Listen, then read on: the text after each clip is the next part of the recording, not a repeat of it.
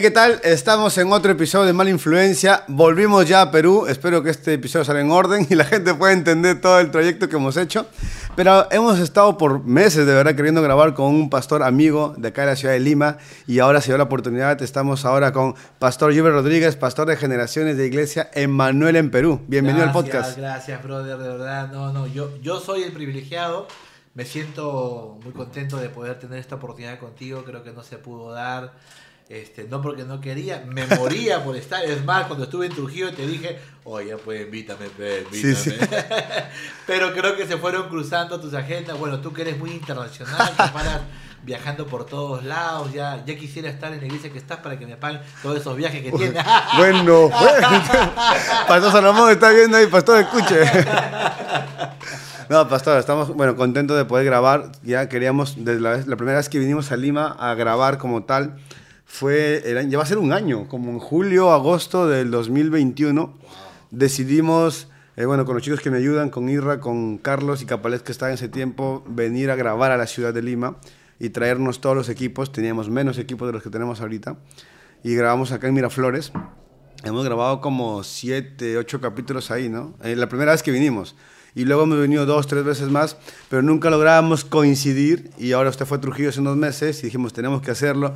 Vine yo hace casi un mes y tampoco pudimos, pero ya hoy día al fin se ha dado la oportunidad y vamos a poder conversar de mucho, de lo que estoy seguro que va a edificar a la gente y va a animar a, a la gente que está ahí viendo. Contentísimo, contentísimo de estar contigo. Pastor, cuéntenos un poco acerca de Gilbert Rodríguez. Bueno, no hay mucho que contar realmente. Una persona apasionada por Jesús. Ah, yo creo que soy un afortunado de la gracia y misericordia de Dios. Y digo afortunado básicamente por el hecho de que creo que no soy merecedor de muchas de las cosas de que hoy Dios me permite disfrutar. Y bueno, muy, muy enamorado vivo de mi esposa, con la cual tengo 28 años de casado. Tengo cuatro hijas, ya soy abuelo, soy abuelo. Soy un abuelo chivolo, por si acaso todavía, ¿no? Eh, mi hija mayor se casó hace más de casi año y medio. Y bueno, yo tengo recién hace menos de un mes, ha nacido mi, mi primer nieto, eh, André Luciano de Sousa Ferreira Rodríguez. ¡Ah, ¿Qué tal apellido? Apellido, ¿no? Hasta Que ese linaje va a ser larguísimo. No, cuando le pase la lista en el colegio va a ser, ¿no? O sea, de Sousa Ferreira. Ah, su macho, eso va a ser la muy largo. se va a cansar. Y tengo cuatro hijas. eh, y mis ¿Todas otras- mujeres? Todas mujeres, las últimas fueron mellizas. Tengo una hija que radica en Argentina. Wow. eh, pero feliz, feliz eh, de alguna manera de, de cada situación que estamos pasando, ¿no? Creo que ah, la vida, si alguien puede decir que es fácil y feliz, está mintiendo, ¿no? Sí. Eh, la vida es complicada, es desafiante y, y creo que el hecho por ser creyente no estamos exonerados de eso, ¿no? Bueno, tengo ya desde los 11 años como cristiano, eh, a los 17 años estuve en Emanuel, que comenzó Emanuel, soy fundador de Emanuel, fuimos 70 personas Wow. que fundamos Emanuel, tenía 17 años ahí, ¿no? Y este... Estoy tratando de sacar la cuenta cuántos años Sí, tiene Manuel 51 ahorita. años, tranquilo. No te demores tanto, no te demores tanto. Para que no, no, no, no demores. 51 años. Y bueno, en esos este, tiempos de cristiano he tenido pues momentos muy complicados, momentos muy hermosos. Pero si lo quisiera resumir otra vez, creo que soy un afortunado, Yes. bendecido de la gracia de Dios y de gente que me supo acompañar y mentorear. Y si hoy estoy aquí o donde estoy, es literalmente porque hubieron gente que, a pesar de lo que habían, creían en, en nosotros. ¿no? Wow. Eso es básicamente. Ema- Emanuel tiene una trayectoria bastante grande y, y larga en el Perú. Eh, no están solo en Lima, están también en algunas otras ciudades. Te Ahora- cuento que ya no, porque a raíz de la pandemia nosotros decidimos un poquito replantearnos Ok. todo lo que son nuestras sedes o lo que llamamos localidades y ahorita estamos recién comenzando a tener nuestras reuniones de extensión. La pandemia nos golpeó muy fuerte a todos, ¿no? Entonces la situación económica también fue muy complicada Claro. para todos. Eh, así que eh, todo se concentró a un aspecto virtual. Ya desde el año pasado, en noviembre del año pasado, ya tenemos nuestras reuniones presenciales normales y algunas reuniones todavía híbridas. Y, pero recién hemos abierto hace literalmente eh, menos de tres meses todo lo que es este reuniones de extensión en el Mega Plaza del lado norte de Lima, eh, en el Cinemar, ¿no? Así que estamos teniendo ahí congregando algo de 400, Wow. yo diría casi 500 personas, ¿no? Entonces ahora está en Lima como tal, Emanuel. Solo en Lima, en San. Isidro, que es nuestra La sede principal. y una reunión de extensión en Lima Norte Independencia. Wow. Pastor, con toda la trayectoria que tiene sirviendo en la iglesia y que, bueno, involucrado dentro de Manuel como tal, ¿en qué momento decide o, o está confirmado en usted mismo el hecho de trabajar con las generaciones? Porque ahora, bueno, lo presenté hace un momento como pastor de generaciones y también vamos a hablar un poco qué significa ser un pastor de generaciones, pero ¿cómo fue poco a poco involucrarnos en ese trabajo? Sí, a- esto fue hace más o menos, yo creo que cinco años, si no me equivoco. Yo era el pastor de jóvenes en Emanuel y entonces en una reestructuración que el pastor principal hizo, eh, se reestructuró la iglesia a través de cinco direcciones. ¿no? O sea, el pastor principal dirige a Emanuel con cinco pastores directores, que son el área de formación, pastoral, movilización, el área creativa y el área de generaciones, que es la que agrupa a los grupos etarios como por ejemplo niños, adolescentes, jóvenes, jóvenes adultos y adultos mayores. Y bajo mi dirección está también dos programas aparte que tenemos. Creo que uno de los que te hablé, que es el programa Extremo, que es antes de la pandemia, era un programa que solamente se dedicaba a ir a los colegios en las horas de tutoría. Teníamos ahí unas charlas en la hora de tutoría, pero a raíz de la pandemia se, se, se extendió, se reinventó y ahora es un programa que se especializa exclusivamente en el desarrollo de la adolescencia hacia afuera. Tenemos Claro. mucho contacto con el sector privado, el sector público y un programa que es parecido a un internship, más no es internado todavía, que se llama Lab de laboratorio, que es un espacio que hemos diseñado para jóvenes, solamente para jóvenes, eh, de 10 meses, que el objetivo principal no es entrenamiento ministerial, sino es desarrollar espiritualidad a través de fortaleza en la identidad y claridad en el propósito, ¿no? Entonces, estas siete áreas están bajo mi dirección. Claro, yo no las dirijo todas. Claro, tiene En- personas en ahí. cada una hay un pastor, un líder principal, que es el que es parte de mi equipo, y debajo de ellos hay muchos Más equipos, claro. voluntarios que hacen toda esta labor increíble, ¿no? Si tuve la oportunidad de compartir con usted en, bueno, a lo que se llama UNO acá en, bueno, ya no solo en Lima, está ya en más ciudades. En Trujillo. Eh, en Trujillo estamos ahí Espero con- que se estén reuniendo. ahí, ahí estamos con Álvaro y con Oscar Medina. Le mandamos un saludo a la gente ahí en Trujillo. Y estábamos en esta reunión y justo estaban algunos, algunos chicos, bueno, ya no, no tan chicos de su equipo. Por ahí tuve la oportunidad de conocer a Gerard y fuimos incluso a tomar un café después. Y compartiendo y conociendo más del trabajo que están haciendo ustedes como iglesia. Pero es, es muy, se me hace muy interesante el que no se hayan quedado en las cuatro paredes, a pesar de que vino la pandemia y todo lo demás y, y el golpe que recibimos toda la iglesia en general pero ustedes siguen afectando la sociedad de alguna forma en este trabajo que tienen en el colegio y, y en los colegios, perdón, con extremo, con este programa, porque van y no se trata solamente de dar tutoría, se trata realmente de poder afectar la vida de- del, del adolescente, del joven que está en, en esa etapa estudiantil, para que puedan tener una cercanía con, con la fe. ¿Cómo nace esto y cómo lo, lo llevan manejando ustedes en este tiempo? Mira, yo, yo creo que ah, lo que has comentado es muy interesante. Yo, yo tengo una lectura post pandemia que creo que, ah, a ver, lo digo de una manera muy general y amplia. Creo que si la iglesia no eh, aprendió de la pandemia a que tenía que no solo re- reinventarse, sino dejar de hacer las cosas como las hacía antes, entonces significa que no hemos aprovechado este gran tsunami que se llama pandemia, ¿no? Ya.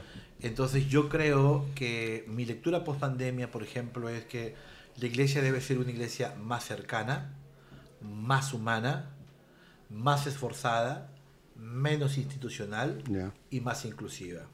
Entonces, si entendemos nosotros esto, ahí podría entrar el hecho de replantear algunos ministerios y desarrollo ministerial en nuestras iglesias, ¿no? Yo siento que la iglesia antes de la pandemia ha estado muy lejana de la gente. Ujú. Entonces creo que eh, eh, nuestros ministerios se, han- se convirtieron más en eventos y en monólogos Claro. Y no, por ejemplo, ¿no? tú vas a un curso de pastoral juvenil, por ejemplo, y lo primero que te hablan es del cómo y no del qué. Y, y creo que ahí hay un grave error. O sea, pensamos que enseñar pastoral juvenil tiene que ver con el cómo. Por eso, siendo, quise ser un poco extenso en responderte, a, tu pregunta puntual, a nosotros nos está interesando mucho hoy el qué. Claro. Porque el cómo, hoy en día, la pandemia ha creado tantas olas que lo que tienes que hacer es aprender a surfearlas y adaptarte a cómo vengan las olas. Pero si tú tienes claridad en el qué, wow, brother. Entonces creo que vas a entender que las personas de hoy necesitan pasar por procesos. Aún nosotros, los que tenemos tiempo en la fe, ¿no? Entonces por eso lo- nuestros programas y ministerios, como este de extremo que mencionas, se tuvo que reinventar. Ok. Totalmente, se tuvo que reinventar y gracias a Dios este, hoy estamos todavía disfrutando algunas gotitas, porque, por- porque yo siento que a veces nosotros medimos éxito en el ministerio por números. Claro, cantidad. Sí, y no medimos de alguna manera ah, que el, el objetivo se está desarrollando o está creciendo por el hecho de que la gente está interesándose. A veces eh, a mí me llama mucho la atención cuando la gente se interesa. Ujú. Y cuando la gente se interesa, yo veo más que una puerta abierta, veo la posibilidad de comenzar a se- sembrar y desarrollar algo, ¿no? Entonces creo que, siendo un poco general, por ahí es más o menos, ¿no? Es un poco lo que, lo que está ocurriendo dentro del programa, ¿no? Eh, los grupos que tienen, los grupos de generaciones que tienen. Yo he estado en una reunión, Ajá. En, la- en la última antes que... Creo que tú estuviste en una de jóvenes, ¿no? Sí. Bueno, bueno sí, está, este, Motion, estaban ahí. Pero sé que cada grupo tiene un responsable y cada responsable tiene un equipo y tienen sus propias reuniones, su propio espacio. ¿Cómo fueron creando, generando esta distribución y cómo lo han ido manejando? Porque ah, son bastantes. O sea, Sí. creo que en jóvenes, en adolescentes son un poco más de 100 o, o mucho más. Ahorita la asistencia en el grupo de adolescentes, yo creo que somos alrededor de 160. Ah, Bueno, aunque este domingo hubieron casi, este sábado, perdón, hubieron casi 180, ¿no? Claro. Pero, oye, esta cosa está que se me cae horrible. ¿Ok? Vamos a ponerla así. No quería ponerla así para que no afecte mi peinado, pero ya, ni modo. Tendré que. Me, me hace Photoshop ahí. Este. Y en jóvenes sí tenemos ahorita una asistencia, porque ¿qué pasa? Que hubo un cambio generacional. Claro. Los que. eh, la- son dos años, pues, ¿no? de, de pandemia. Entonces, los que eran adolescentes han pasado a ser jóvenes y viceversa, ahora los jóvenes a jóvenes adultos. Y ahí ha habido un cambio generacional. Entonces, yo en Motion, yo creo que son cerca de 130, es lo que viste ese día. Más sí, son bastantes. sí, ¿no? Y jóvenes adultos también un poquito más, ¿no? Pero eso es lo loco, que han podido transicionar y han transicionado a seguir ubicándose en sus grupos de la iglesia, ¿no? Y eso es rico, es rico.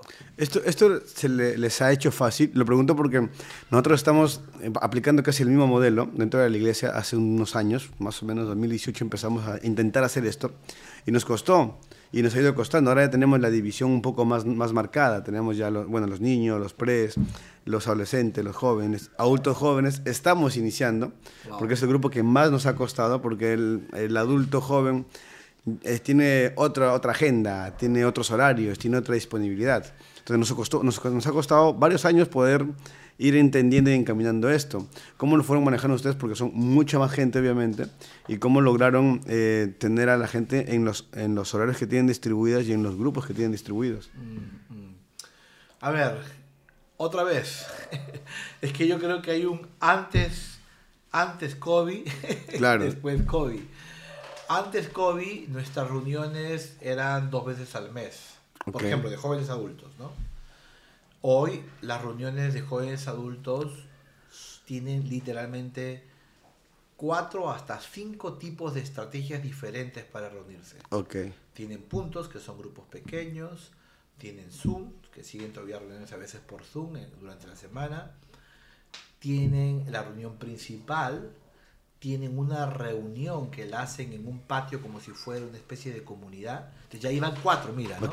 Entonces, este, y aparte de eso se creó otro grupo que se llama LEAD, dentro de los jóvenes adultos, hablando propiamente, que ayuda a lo que es coach y emprendimiento. Porque Claro. chicos perdieron trabajo y todo eso, ¿no? Y entonces, ah, esa, esa situación, lo mismo hay en jóvenes, lo mismo hay en diferentes estrategias para los adolescentes, ¿no? Ahora, em, creo que la pandemia nos ha enseñado, como dije, redundo, a estar cerca de las personas. Y cuando tú estás cerca de las personas, ya el espacio no es una limitante. Entonces tú puedes crear literalmente Claro. espacios, eh, diferentes lugares, se, se reúnen hasta en casas eh, pequeñas, con grupos de lectura, o hacen espacio de comunidad, o li- literalmente van a cafés y, y toman un café y dicen, ok, tal hora nos vamos a juntar en este café. Y se mantienen conectados. Totalmente. Y entonces eso nos ha ayudado a las transiciones, porque de alguna manera al tener grupos pequeños, ¿no? De alguna manera ellos eh, se iban agrupando por sus edades y decían, oye, oye ya, ya, ya tenemos 27, ¿no? Ya no tenemos 22, ¿no? Entonces ya somos mixtura, porque así se llama el grupo de jóvenes Ujú. adultos, ¿no? Entonces eh, ya en mancha iban a la reunión, por decir, ¿no? De, de, de, de- mixtura de jóvenes adultos y, y como que se sentían más confiados. Entonces ahora cuando yo voy a, voy a jóvenes adultos volteo y digo, wow, Wow. e- estos estaban antes en el grupo de jóvenes y ahora están en el grupo de jóvenes adultos. Se ha ido dando como orgánico, ¿no? O sea, Muy ya se fueron dando cuenta. Yo, yo, yo siento que cuando tú lo planificas demasiado, no digo que no hay que planificar, Claro. como que lo fuerzas. No, siento que cuando, cuando pasa eso, este, como que estás diciendo, hey, ya, ya te toca salir, chao. O, ¿cuándo Claro. te vas? ¿Cómo te vas? Y creo que a los, a los chicos a veces, cuando ya llegan jóvenes adultos, no sé si te ha pasado, bueno, tú eres joven adulto. Nos vendió, mira, a ver. no sé si te, te- te- No, todavía yo quiero. No, no, no soy tan adulto, soy más chivolo. Nos ¿no? cuesta, nos cuesta aceptarlo. Un poquito, un poquito, ¿no? Pero creo que cuando se da muy orgánico, a través de la comunidad y en comunidad y en una atmósfera de comunidad, creo que se vuelve muy espontáneo. Claro. Hey, ¿qué tal? Si estás disfrutando de este podcast, quiero invitarte a que te unas a nuestra comunidad en Telegram. El link está en la descripción de este video y así puedas enterarte del nuevo contenido exclusivo que estamos preparando para ti. Gracias por quedarte hasta aquí y puedes seguir disfrutando del episodio. ¿Qué, qué quizás fue de lo más complicado de- del pastorado de jóvenes que le ha tocado eh, enfrentar ¿no? en todos estos años? Porque son años de, de estar trabajando. cambiar, porque yo siento que nosotros, nosotros los pastores, en general, no solo pastores de jóvenes, eh, a veces nos sentimos demasiado empoderados en absolutos. Sentimos que todo lo sabemos y que todo lo podemos. Y creo que si uno no tiene una actitud enseñable, entonces eh, pierde, ¿no? Pierde primero riqueza interior y dos, pierde la oportunidad de poder alcanzar a más personas. Ya. Las personas hoy en día, sobre todo los adolescentes, sobre todo más, ellos se dan cuenta qué tan auténtico eres, qué tan real eres, o si eres fingido, o si estás con una postura, entre comillas, Espiritual. eh, exacto, ¿no? En una onda, el pastor. Claro. ¿no? Entonces creo que una de las cosas que me costó entender es ser más humano. Y a veces los pastores y el liderazgo dejamos de ser humano y indirectamente a través de nuestra comunicación deshumanizamos el cristianismo. Ujú. Te cuento una experiencia, yo estaba saliendo de, de hace más o menos, sí, esto fue hace sí, cuatro años, cinco años, un poquito más, de nuestro local, donde estuviste tú en el patio, por ahí hay una bodega y yo salgo por esa parte de la espalda de nuestro local, que es grande, y entonces estoy cruzando la tienda y me encuentro con un muchacho que también está cruzando y, y- y lo abrazo. Yo, yo, soy- yo soy muy efusivo para saludar. Hey, brother, ¿cómo estás? ¿No? Y sí, pastor, bla, bla. Y, y entonces se, me queda mirando y yo le digo, ¿qué tal? oh? ¿Y cómo te llamas? Porque no lo manchaba bien, ¿no? ¿Cómo te llamas? Todo, tal, tal, ¿no? Y en eso se me queda así mirando. Oye, ¿pero qué fue? Le digo. Me dice, es que nunca pensé que podía estar tan cerca de usted, pastor. Lo veía lejano. ¡Wow!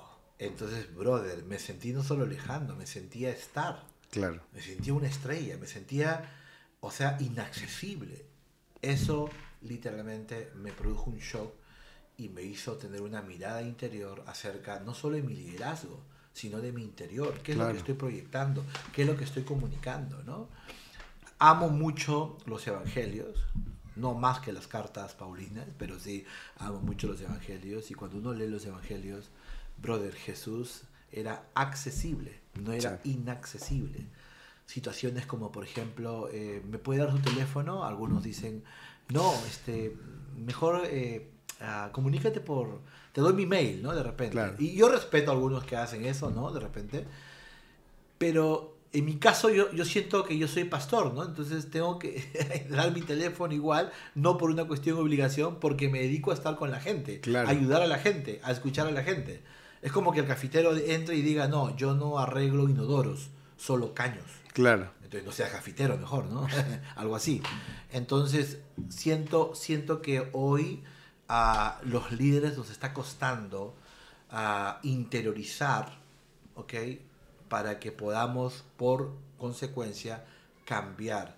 Creo que cuanto más interiorizamos, más vamos a tener una actitud enseñable y, vamos a ser muy, no solo del llano, sino gente accesible, ¿no? O sea, gente que, que va a, a ser espontánea, gente que va a comunicar, pero creo que cambio es lo que está costando mucho, mucho, mucho. Cuando lo escucho hablar acerca de cambio, hay algo que se venía a mi, a mi cabeza eh, eh, mientras usted estaba explicándonos un poco, y es, eh, son años que usted tiene en, en el ministerio, y así como han habido años y de repente cosas buenas y cosas malas, han habido muchas cosas que han cambiado, hablando justo ahora del cambio, ¿no? Eh, modas, música, sea, yo me, usted nos soy contaba... de la época de Marcos Witt, por claro, o sea, cómo ha cambiado la música dentro y fuera de la iglesia y esto genera también que la generación que está viviendo determinada moda o determinada, determinado tipo de música también sea diferente y sea distinto de acercarnos a ello. ¿Cómo, cómo ha, ha logrado usted mantenerse conectado con las generaciones todo este tiempo? Me gusta, me gusta, particularmente me gusta estar al día. Ya, Me gusta estar al día con lo que pasa en mi ciudad. E- Esta es una opinión muy particular. O sea, si tú quieres servir o ayudar a adolescentes y jóvenes, no puedes decir, a mí Dios me revela la necesidad de las personas. ok, Eso es cierto, es una parte. Pero te revela la necesidad de las personas, de la gente de Marte o de la Tierra. ok, Entonces, si tú estás desconectado de lo que pasa en tu ciudad, en Trujillo, qué tendencias, qué, qué, qué, qué, música están escuchando más, qué, qué líderes de opinión hay, qué influencers hay, etcétera, etcétera, brother, entonces vas a hablarle a personas que no existen. claro, Entonces tu, tu, tu comunicación va a ser totalmente irrelevante, no solo antigua, sino va a sonar cucufata, va a sonar a veces intolerante, va a sonar desconectada a una realidad, ¿no? Entonces creo que es interesante que los que trabajamos con jóvenes tenemos que saber. Yo una vez le pregunté a, y, y, este, bueno, estuve, no voy a decir, una parte interior de Perú, no decir qué lugar, ok, ok, y hice un experimento muy sencillo, ¿no? Porque estaba dando un taller justo de pastoral juvenil y pregunté, hice tres preguntas nada más. Por ejemplo, dije, ¿quiénes saben aquí quiénes son los ángeles negros? ok. ¿No? No dije qué. No sé si hablé de música, de nada. Solamente lanzar... Entonces había una persona adulta y levantó la mano. así. El resto, no me diga nada todavía. El resto, alguien intuye. Un chiquito se levantó. Son demonios, dijo, ¿no? Ok, Y después digo, ¿alguien sabe quién es Justin Bieber? Dije, brother. O sea, el chiquito otra vez se levantó. Así, escondido, decía, tendría pues este muchacho, tendría que los 19, 20 años, de repente hasta menos, no sé. Ya, ok. Y después hice otra pregunta, ¿no? Por ejemplo, eh, ¿y alguien sabe quién es Jesús de Nazaret? ¿no? Y todos levantaron la mano. ¿no? claro. Entonces, es interesante, ¿no? Entonces, hermano, ¿quién son los sangreneros? Es una banda, una banda de la nueva ola de mi época, muy chévere. ¿Y quién es Justin Bieber? Ah, es un cantante. muy- Entonces yo, yo, yo dije, ¿se dan cuenta? O sea, La diferencia. de cosas muy sencillas. Uno- tú- yo te pregunto a ti, o sea, es, es lo más sencillo que hay, ¿no? Entonces, o, o como los mismos muchachos, los mismos, perdón, muchachos este, bromean cuando dicen, este, papá, pero escríbelo en tu muro. En mi muro. Y se van a la pared de su casa y escriben en la pared de su casa, ¿no? Entonces, creo que si, si, si como líderes no estamos de alguna manera al día con lo que pasa en la ciudad, con lo que pasa en las tendencias. Hoy en día, no sé si has escuchado, los marqueteros que siempre están constantemente innovando o, haciendo un site para poder generar estrategias de mercado, ellos fueron los que nos dividieron, pues, este, millennials, claro, centennials, todo eso, pero también ahora ellos han encontrado una sensación interior que se llama buca que, que, tiene que ver la sensación interior de las cuales hoy las personas tienen, ¿no? que es, si no me equivoco, volátil, ambigua, eh, y me faltan otras dos, que es la sensación que tienen ahorita las personas. Y bajo, bajo, bajo esa sensación ellos están ideando estrategias de mercado. ¿no? Entonces, si uno, si uno desconoce esas cuestiones, dice, es verdad, ¿no? O sea, claro. yo hoy vivo, sí, es cierto, en una sociedad muy ambigua, muy volátil, ¿no? muy pluralista a veces muy totalitaria. Entonces, eh, más que mis estrategias, regreso al qué. Claro. Y el qué me ayuda otra vez, ok, qué suelto, ¿no? A orientarnos en lo que de verdad deberíamos estar haciendo. Exacto. Y, y, entiendo mucho lo que dice porque uno cuando trabaja con generaciones, cuando trabaja con jóvenes, con eh, adultos jóvenes o con más adolescentes, ellos van creciendo y van tomando un lugar dentro de, de la edad que le corresponda pero la generación que viene después viene con cosas totalmente eh, nuevas y diferentes. Ya, yo me he sorprendido, yo de repente no, no soy, este, eh, de repente no he vivido tantas generaciones, no he vivido tanto tiempo en, en diferencia de espacios, pero noto cómo cambia de repente lo que ve alguien que tiene 11 años ahora y alguien que tiene más de 20 años, el contenido que consume en redes sociales es totalmente distinto. Hay una, algo que yo practico a veces con los chicos y es que a veces les digo, a ver, muéstrame tu Instagram o muéstrame tu, tu TikTok para ver cuál es su algoritmo. Porque, porque quiero ver qué están viendo. Entonces, algunos no tienen problema y vienen y me lo muestran y, estamos viendo un, un, no sé, unos están viendo full fútbol y les sale solamente contenido de fútbol, otros full música, full música triste, o full, full reggaetón o lo que sea, y eso es lo que están consumiendo. Sexo. O, también están viendo situaciones, situaciones que no este, tienen que estar consumiendo. Ya me acordé, aquí lo tengo anotado. Lo de Buca. Volátil, incierto, ambiguo y complejo. Ok. Eh, es una, eh, una, frase en inglés, ¿no?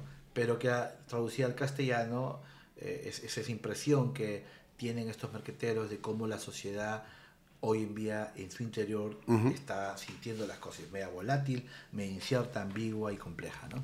Y, y, es justamente esto que usa el marquetero para poder eh, atraer a las personas de cualquier generación y venderles un producto, porque es su trabajo. Nosotros estábamos el año pasado aquí en, aquí en Miraflores comprando con, con Carlos, fuimos a comprar discos duros, creo, ¿no? En, en Miraflores. Fuimos y compramos discos duros, pagamos con efectivo, volvimos al departamento donde estábamos grabando y nos empezó a salir publicidad de discos duros en Instagram. Entonces, o sea, fue como que, ok, nos escucharon, ¿qué está pasando? Pero es lo que utiliza, o sea, la tecnología ha avanzado tanto, la generación está ahorita tan expuesta a tanta información y a tanto contenido, que la iglesia o los que trabajamos o pastoreamos eh, generaciones tenemos que estar atentos a todas esas, tendencias para saber también cómo, cómo alcanzarlos, ¿no? cómo abordarlos con los temas que queremos compartir, porque le decía hace un momento, no es lo mismo de repente evangelizar en el 2000, en el 2010, en el 2020, que ya estamos ya casi 2023, siempre va a ser completamente distinto. Ahora, usted decía, ¿no? dejemos de repente de enfocarnos en las formas y enfoquémonos en el qué, en qué queremos compartir. ¿Qué vendría a ser ese qué que tenemos que compartir los líderes y pastores de jóvenes? Mira, a ver, perdón, no quiero ser tan extenso en esta respuesta, pero sí creo que es importante mencionarlo, ¿no? Creo que hoy, y no está mal en la necesidad de la búsqueda de saber qué compartir hoy a esta generación, creo que han salido dos lados, ¿no? El lado que dicen que son los de hipergracia, gracia, y el lado de los que son los conservadores, y que los de gracia de repente le llaman los fundamentalistas, y a los de gracia le llaman a veces hasta los de emergentes. Yo particularmente creo que, o sea, hacer, eh, eh, hacer esas dos clases sí nos está dividiendo, y voy a usar esta palabra, nos está fregando, ya literalmente. Yo creo en la gracia y creo que la gracia es escandalosa. Okay. Pero también creo que es importante que los creyentes seamos conscientes que hay una parte que me toca a mí que tiene que ver con mi esfuerzo. Una responsabilidad. Exacto, ¿no? Entonces, creo que no hemos sabido cómo explicar estas dos cosas, porque cuando hablamos de gracia, estamos sintiendo licencia para pecar, permisividad. Y los que sabemos de gracia sabemos que gracia siempre es más. Ya. Más que ley. Ley dice no forniques, gracia dice ni con el pensamiento. Ya. Y la gente fundamentalista lastimosamente se ha sentido muy dueña de la verdad y que todo lo sabe y que todo lo puede. Ujú. Y siento que ha caído en un- una sistematización y, y te trata de resolver la vida, yo creo en el poder de la palabra, por si acaso, con frases y paporretas bíblicas. Estás Ok. enfermo. Cristo Jesús pagó eh, el precio por tus enfermedades en la cruz del Calvario. Apropiate de eso y ¡plac! y ya. Con eso ven que están resueltas. Pero, ¿qué de las personas que sufren o que tienen un diagnóstico donde tal vez son desahuciadas Claro. o donde tienen una enfermedad que nunca se les va a curar? Entonces, otra vez, siento a tu pregunta, ¿qué es lo que deberíamos comunicar? Lo primero es que la iglesia hoy debe apostar por los procesos. Ok. Si la iglesia hoy sigue teniendo una manera cortoplacista, simplista, inmediatista, no sé si existe esta palabra, Ajá. de resolver, de acercarse, de acompañar a creyentes y no creyentes, mira, no soy profeta, pero la iglesia va a ir extinguiéndose. Pero si la iglesia entiende que debe apostar por los procesos, y procesos otra vez, no es, dile que no estoy por si acaso, no, eh, no es sencillamente decir, hey, ya, este, no, te preocupes, algún día lo cambiarás, ¿no? A- al- algún día dejarás de pecar, algún día pasará eso, no, no estoy hablando de eso, sino que procesos de regeneración, procesos de restauración, procesos de renovación, son procesos. Entonces, es más, yo aún estoy pasando por un proceso ahorita, ¿no? Mi esposa hace ya más de cinco años está pasando por un proceso oncológico y para nosotros nos está siendo duro, emocionalmente es desgastante en nuestro interior, es, es, es, es complicado, Jolis, y, y, y, y- yo estoy en un proceso de sanidad interior, Claro. estoy en un proceso constante de afirmarme con mis miedos, con mis dudas, ¿no? Y ahí el Espíritu de Dios toma un papel importante, ¿no? Lo resumiría, creo que la pastoral debe apostar fuerte a los procesos en esta temporada. Sí, porque creo que por mucho tiempo hemos creído que el- el- la conversión y el trabajo, el trabajo del Espíritu Santo es inmediato, ¿no? O sea, yo llego a un evento Total, evangelístico, total, hacen la oración, yo levanto la total. mano, aceptamos a Cristo y en ese momento, al instante, ya no vamos a pecar, no vamos a enfrentar nada. Y, y muchas veces la gente sale con esa idea. O cuando vas a un evento, un concierto de, de un, de un artista cristiano, o a un evento y está el gran predicador y crees que ahí ya se te arregla la vida cuando es el inicio nada más de Exacto. un proceso. ¿no? Sí. Entonces, y la iglesia, bueno, no solo la iglesia, la gente fuera de la iglesia porque nos ven así, a, a la iglesia, ¿no? Ven que nosotros, hemos, como decía usted al inicio, ¿no? hemos comunicado mal a veces el mensaje y le decíamos a la gente, ok, vente, porque aquí tu vida va a cambiar. Y es cierto, va a cambiar, pero va a iniciar el cambio Así todavía.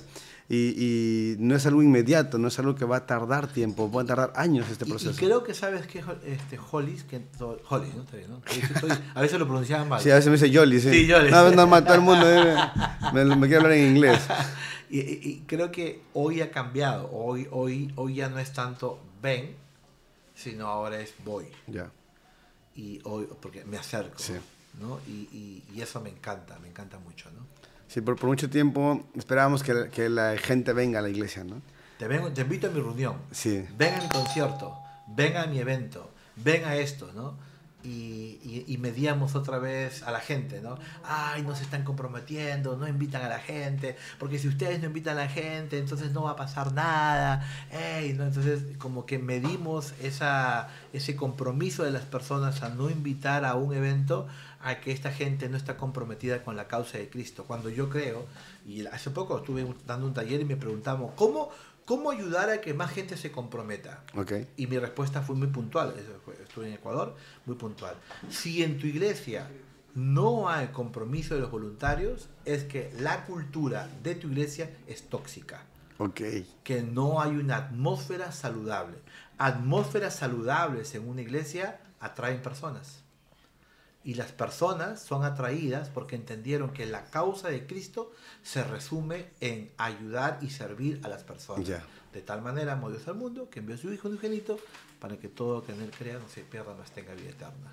Definitivamente, esta palabra que acaba de lanzar, toxicidad, dentro de la iglesia, se, ha, se, ha visto mucho y, y, lo hemos vivido mucha gente, ¿no? Que hemos llegado, quizás no siempre voluntariamente de parte del liderazgo del pastorado, pero a veces involuntariamente hemos terminado siendo muy tóxicos, ¿no? muy posesivos de la gente y no hemos estado transmitiendo el, el discipulado real de caminar con las personas, de acompañarlos y de confiar en las personas. Es una palabra que también se me ha quedado muy presente estas últimas semanas, el, el hecho de confiar en la gente sí. y creer que ellos pueden ser mejores.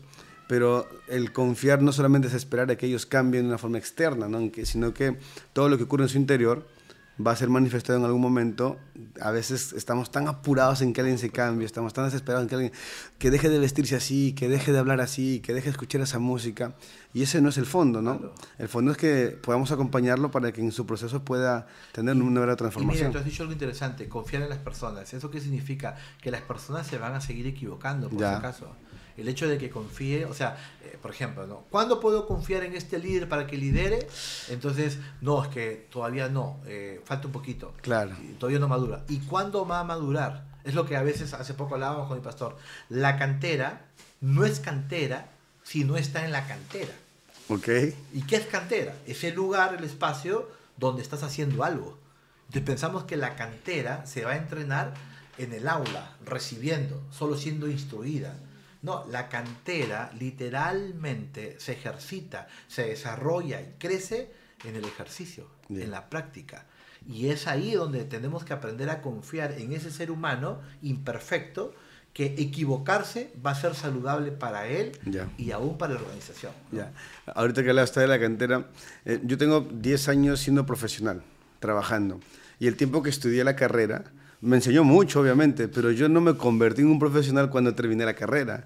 Tuve que haberme desarrollado dentro del área en la que, bueno, yo soy informático de profesión y tuve que haberme desarrollado en esta área para poder convertirme en un profesional. Ahora, eh, si yo envío un CV, un currículum a alguna empresa, saben que soy profesional en esto porque me he especializado en esto, Claro. pero no ha sido como que, uy, terminé, salí con el título y ahora soy lo máximo. No, me ha costado, como dice usted, nos seguimos equivocando he tenido que fregarla muchas veces. Me ha tocado malograr bases de datos en muchos lugares. Entonces ha sido como que uno, uno a veces lo, lo arruina. Y yo tenía un jefe eh, en una empresa que trabajé hace como 4 o 5 años que era muy paciente conmigo porque yo sí metí la pata feo, feo una vez. Yo y un compañero eliminamos correos así como un medio millón de correos. Wow. Se nos fue así, pero gracias a Dios nuestro jefe, mucho más hábil, con mucha más experiencia, mucho más maduro también en la profesión, logró resolver el problema, pero nos tuvimos que quedar con él ese día desde las 5 de la tarde hasta las 5 de la mañana, pero él estuvo con nosotros.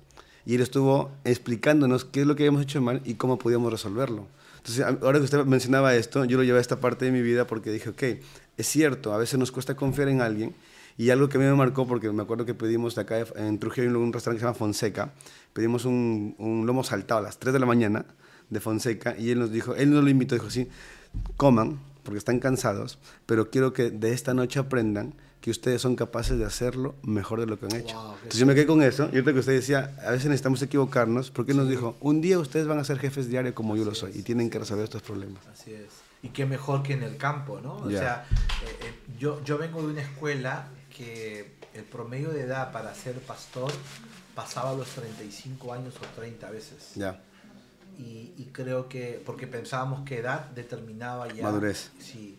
Y yo, yo ayer mismo, uno de los chicos que está cerca de mí, que tiene 21 años, predicó en la reunión de oración, ¡asu! se soltó, mira, te suelto el pedacito, un pedacito que soltó, habló del encuentro de Jacob con el ángel, y habló, dice, Jacob, o sea, tenía que, tuvo que tener ese desgarro en la coyuntura del muslo para que deje de estar huyendo del miedo, ah, hasta ahorita me lo recuerdo, mira literal, del miedo, y aprenda que la única manera de enfrentar el miedo era block de rodillas.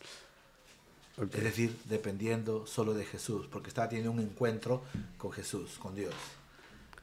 Block, yo que- Ah, ¿De dónde sacó este marciano esto? Brutal. Claro, cualquiera que lo viera es un chivolo. Y entonces uno dice, y, y yo le después hablé con él, le pregunté, y me dijo, ¿y cómo llegaste a esto? No, es que me puse a estudiar, pues, pastor. O sea, por eso leo, por eso me enseñaba a hacer esto usted, acá esto, y estudié, leí.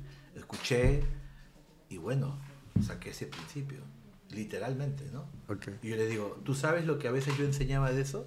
Yo enseñaba que sin dolor, perdón, no hay cambio sin dolor, sin quebrantamiento. Okay. Pero tú has destruido eso y he enseñado algo nuevo, le digo, que es cierto, porque da el contexto de lo que Jacob hizo. Estaba huyendo, pues, ¿no? Ajá. Porque la había fregado, ¿no? Se había disfrazado de su hermano y todo eso, ¿no? Brutal, brutal, ¿no? Entonces yo creo que es interesante y me encanta el espíritu de mi pastor, cómo pone a gente nueva siempre en la plataforma a soltar algo, ¿no? Ya. Sí, es algo que, bueno, creo que los que estamos muy cerca, repito, a las generaciones, eh, nos damos cuenta de esto, ¿no? Yo tengo un equipo de trabajo también allá en, Trujillo y a mí me costó mucho poder confiarle cosas a ellos, pero justo ust- que ustedes fueron y también hablando con Juan, con Juan Shima antes, eh, hablábamos acerca de cómo se debería formar un equipo de trabajo, ¿no? Y, y el equipo de trabajo nace de la nada, pero tienes que hacerlo, o sea, tienes que crearlo, tienes que confiarlos, tienes que encargarles cosas, tienen que equivocarse, tienes que ver cómo se equivocan y tienes que acompañarlos en sus errores. Entonces, yo tengo dentro del equipo como tres chicos que tienen 18, 19 años y la han fregado. O sea, uno de los chicos me quemó uno de los dispositivos de la transmisión. Y eso nos costó, uff, cuando me, me vienen y me avisan, Joder, Está está, aquí seguro, está, está saliendo, aquí, no, no, son más grandes, son más No, grandes. no. Pero fue como, joder, está que sale humo de no sé dónde. Yo, ¿de qué? ¿Qué hicieron? No? Voy a ver ahí los, en nuestra parte de multimedia en la iglesia y había, se habían equivocado en un, en un cable, en lugar de poner un voltaje, colocaron el otro y sea, explotó. Y ellos asustados, que no sabían qué hacer, y era cómo le explicamos al pastor quién lo va a pagar y todo lo demás. Entonces mi pastor también tiene ese mismo amor que, que tiene eh, su pastor. Y fue como que, ok, se equivocaron, eh, lo- lo- se quemó, no podemos hacer nada más, hay que comprar otro. Y mi pastor me dice, lo vamos a pagar tú y yo mitad mitad. Yo, yo no hice nada. O sea, fue como que... yo hice- pero entendí, o sea, yo entiendo mucho cuando mi pastor corrige porque él dice, tú, les estás enseñando, nosotros estamos enseñando con ellos, estamos aprendiendo con ellos y nosotros tenemos que hacernos responsables a veces por los errores.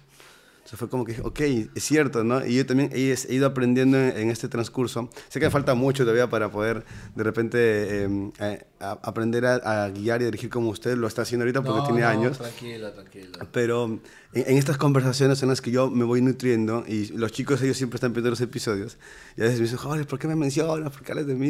Y es porque yo aprendo de lo que ellos están haciendo, entonces de las cosas Y no buenas. ha dicho tu nombre, a decir tu nombre, no te Lo, preocupes. lo voy a poner abajo en la descripción, pero va a ser el primero en darle like. Pero eh, pasa esto, entonces, ¿por qué? Porque pasó conmigo, mi pastor, yo, yo le he fregado mucho, o sea, en los 12, casi 13 años que tengo dentro de la iglesia, me he equivocado bastante y mi pastor siempre ha estado ahí. Entonces, él nunca me ha soltado. Entonces, justamente esa mano que a mí me sostenía es la que a mí me ayuda a sostener a otros. Entonces, es lo que yo, yo he aprendido y es lo que veo que ocurre con usted dentro de la iglesia. Porque yo me fui a tomar un café con Gerard, que es uno de los, de los líderes Es el líder de adolescentes. De, de, ahí donde usted está dirigiendo. Y Gerard me cuenta un montón de cosas que usted ha compartido con él. Entonces digo, ok, ha tenido que invertir tiempo, recursos y años en la vida de Gerard para que él ahorita esté haciendo lo mismo con cientos y tantos adolescentes que tienen en la iglesia. Entonces, esto es un trabajo arduo y a veces el líder se cansa. ¿Qué puede decirle, pastora, a los líderes que están iniciando o están ya se sienten cansados dentro del ministerio? Cansarse es inevitable. O sea, te vas a desgastar interiormente o por situaciones que pasas en tu entorno familiar, entorno ministerial. O sea, por todo lado siempre va a haber un desgaste, ¿no? Eh, decir es normal y tienes que... No, yo, yo he aprendido dos hasta tres cositas. La primera, trato de tener espacios donde sí me desconecto, ¿no? Ya. Donde puedo descansar. Por ejemplo, los lunes es el día de descanso pastoral. Y entonces el lunes yo me desconecto totalmente de todo, ¿no? Eh, había una emergencia, algo que necesito, entonces lo paso siempre para el martes. Y a veces he sido juzgado, entonces ¿para qué es pastor? Claro. Entonces creo que es interesante que las personas también sepan de que somos seres humanos, que Ya. necesitamos un espacio donde tenemos que nutrirnos eh, y, y- y descansar. Dos, eh, siempre procuro estar con un entorno no solo familiar, sino eh, me energizo mucho con mi familia, mi esposa, mis hijas, para mí son prioridad. Pero también tengo un entorno de amigos donde me divierto y creo que es interesante, la diversión te genera reposo, te genera descanso, te genera, te genera perdón, renovar fuerzas. Y creo que a veces los pastores no somos muy divertidos. Y eso es algo que creo que se tiene que corregir. ¿no? Yo me encanta, me encanta salir a, divertirme. No pichangueo hace tiempo, pero sí salgo a lugares a, a, reírme, a vacilar. Hace poco me fui a ver con con una de mis hijas y el pastor de niños y mi esposa y alguien más, Thor, ¿no? Ok, la película. estábamos terminando esto y dijimos, vamos a ver Thor, ya, vamos, vamos, vamos, y sacamos entrada y nos fuimos a ver Thor, ¿no? Comiendo canchita ahí, vacilando, nos diciendo, no se las voy a pelear, pero no está tan buena. No, ya dije. y todavía no la vemos nosotros. No hace tiempo en el viaje. Y, y otra tercera cosa, creo que es interesante, no quiero caer de espiritualoide, pero creo que es interesante cómo tú desarrollas tu comunión con Dios. Ya. Porque si tu comunión con Dios es, no tengo nada en contra de los metodistas o de la gente metódica, pero si tu comunión con Dios es muy orgánica, te vas a entender que en tu relación con Dios, Él se da a conocer y en ese darse a conocer produce intimidad y intimidad hace que te hagas vulnerable, que te muestres vulnerable a Él con dudas, con enojos, y que te sientas aceptado en esa mesa que te sientas con Él. Y entonces eso como que interiormente te oxigena mucho. Puedes tener las vacaciones, ¿ah? En el crucero o en la playa más paradisiaca o el campo al lado del Huascarán con una cabaña ahí, con vista a todo. Pero si tal vez los que seguimos a Jesús no a, diversificamos nuestra comunión con Dios, que ese es un, taller que doy hace tiempo, creo que no, no, vamos a saber cómo renovar nuestro interior emocionalmente. A mí, eso me está sosteniendo en estos años de proceso oncológico que mi esposa está pasando. Wow. Pastor, definitivamente el, eh, el mensaje final que, que, yo estoy guardando de esta conversación es que debemos ser líderes más humanos y más cercanos a la gente, no tan lejanos. Y, y, obviamente que la gente también pueda reconocer en que esa misma humanidad nos hace equivocarnos y cansarnos y desgastarnos y que podemos equivocarnos como ellos, así que todos estamos para aprender y tendernos la mano. Pastor, quiero agradecerle por el tiempo, que hayamos podido grabar al fin, después de casi un año después de, de, haber tratado de, de, grabar y no poder. Este, ya hicimos el episodio, estamos contentos con los chicos de poder, bueno, es de un viaje que hemos tenido bastante largo. Estamos cerrando con esta grabación y esperamos qué buen volver. Viaje, qué buen viaje. Ha sido muy largo, pero ya queremos, ya queremos llegar a, a Creo Trujillo. Que estás volviendo eh, un, solo unos días y regresas para entregar el anillo. allá, ¿no? eso, eso, eso queda ahí en privado. Oh, ya, perdón, se me fue. Sorry, sorry. Sorry, Trujillo. Sorry, Trujillana. Oh, no. Pero, Paz, gracias. De repente, eh, un mensaje final que quisiera dejarle a la gente que nos escucha para animarlos o retarlos quizás, y, después de eso ahí nos comparte sus redes para que puedan seguirlo a usted y a los ministerios que usted dirige. Ok, creo que esta, esta temporada es la oportunidad uh, más, yo diría, importante que tenemos los que seguimos a Jesús, de mostrar a un Jesús humano eso no significa que no es Dios, ni que el Hijo de Dios. Porque creo que hemos mostrado un Jesús demasiado idealizado. Y entonces creo al leer los evangelios vamos a encontrar que el Hijo de Dios se hizo hombre. Y creo que ahí la gente puede sentirse que, wow, esto no es que esto está fácil, sino que esto está accesible, ¿no? Y creo que tenemos la oportunidad de mostrar eso y agradecerte a ti por este tiempo. Eh, le he pasado bien, ¿no? Aunque por ahí alguien ha estado con gases, pero igualito, y, todas las instrucciones pues del dueño de esta casa, que ha venido con toda su mancha. Espero que haya traído pollo para compartir, ¿no? Pero este, gracias a ti y a toda la gente de Trujillo. Gracias, Paz. Vamos a abrazar al pastor Marco Vilca, estamos justo en su departamento. Con ella tenemos. Marquito, pe Marquito. Con ella tenemos todo un episodio grabado, así que si no lo han visto, ahí vamos a dejar también en, la descripción para que puedan ir a verlo. Y esperamos pronto grabar otro Paz, que está por detrás, Pastor Marcos. Y, Gracias, Pastor. Sus redes para que la gente lo pueda buscar. Bueno, en Instagram me pueden encontrar, uso más Instagram, así que ahí ubíquenme como eh, acabo de cambiar mi, mi dirección porque me recomendaron que cambie y estoy como gilberrodríguez.pe gilberrodríguez.pe Gilbert termina en T así que denle like para que tenga más seguidores y me convierte en un influencer como Hollis Gracias, Paz. Eso fue todo por el episodio. Nos vemos pronto, gente. Gracias por quedarte hasta el final del episodio. Si esto ha sido de bendición para ti, quiero recordarte que puedes unirte a nuestra comunidad en Telegram, donde vamos a estar semana a semana compartiendo no solo los episodios que vienen, sino también contenido exclusivo y material que va a ser de edificación para tu vida. Gracias por estar aquí. Puedes etiquetarnos, compartir el link de YouTube, puedes también buscarnos en TikTok, en Instagram y en todas las redes sociales donde el podcast está. Gracias por estar aquí y nos vemos en el próximo episodio.